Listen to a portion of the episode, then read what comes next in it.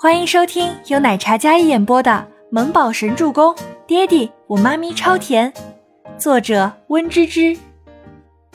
第二百八十三集。周伯言走出设计部，一路上设计部的员工都礼貌的问候着。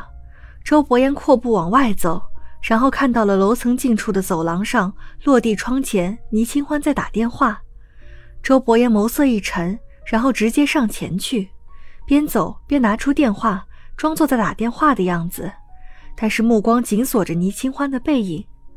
此时上班时间，走廊上时不时走过穿着正装的白领们，看到周伯言都礼貌恭敬地问候着：“嗯，好，希望我妈可以早点醒过来。周周挺想你的，等周末出出休息的时候，大家再去游乐园里玩。”倪清欢自顾自地听着电话，殊不知身后的一个身影悄悄靠过来。周伯言拿着电话站在倪清欢身后，听到“锦衣”两个字的时候，眉峰一沉。倪清欢感觉有一阵清冽又强势的气场裹挟而来，他下意识地回头看了看，一回头撞入一双漆黑深邃的黑眸，四目相对，倪清欢心里一咯噔。呃，锦逸，先这样，我先忙了哈。倪清欢跟那边的温锦逸挂断电话，然后往后退了几步，那双漂亮的眼眸四下看了看。天哪，还有同事走过，他干嘛？要吓死人呐！上班时间给谁打电话呢？周伯言明知故问道，那双幽深的眸子一眨不顺，像是一汪古井深潭一般，让人无法忽视。倪清欢余光瞥见有同事走过来，为了避免暴露两人的关系，倪清欢身体站得笔直，然后对着周伯言来了一个九十度的鞠躬。周总好。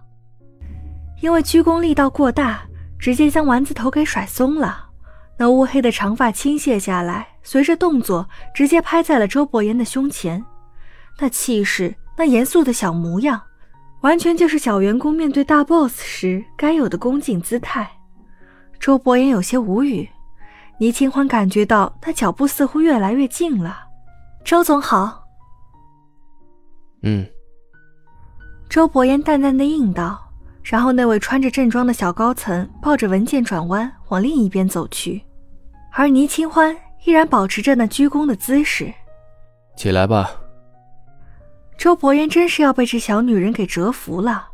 嗯，倪清欢鞠着躬。然后悄咪咪抬起头来看周伯言，人都走了。周伯言见他那副做贼心虚的模样，真是有些忍俊不禁。好的，倪清欢点头。他起身，然后整理一下凌乱的长发。哎呀，吓得我皮筋都甩断了！干嘛呀？好好的走到我身边干嘛呀？倪清欢压低声音说道，一颗幼小的心灵扑通扑通的狂跳。靠这么近，生怕别人不知道他们俩那点小秘密吗？周伯言依然拿着手机贴在耳边，看着他那一头乌黑的墨发披在肩头，俏丽的小脸是嘟哝的表情，生动又带着几分小女孩的娇俏，但看得出来很心虚。周伯言伸手进裤兜摸了摸，接着将手心里的东西塞进了倪清欢手里。倪清欢吓得又是四处张望。幸好上班了，没人在走廊上。你干嘛呀？倪清欢感觉自己要炸了，然后低头看了一眼放在自己手心里的那个扎头发的黑色头绳。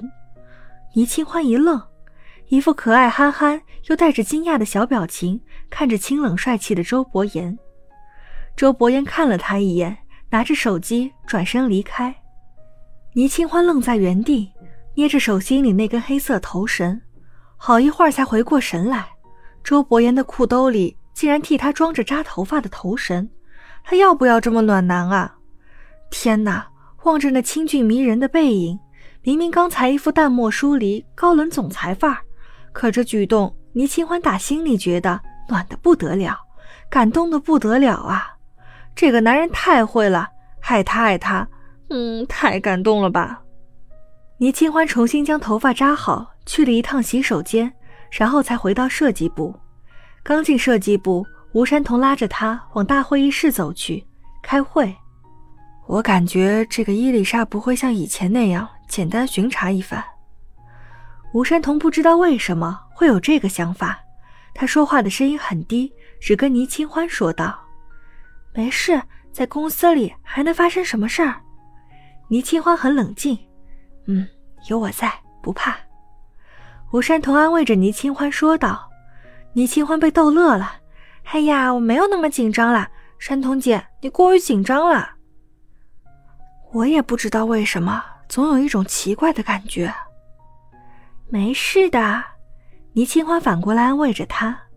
倪清欢跟吴山童小声的说道，然后两人往会议室里走去。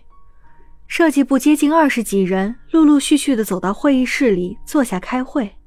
最前排是伊丽莎带来的助理，都是欧美面孔，显然趾高气昂，有种高人一等的感觉。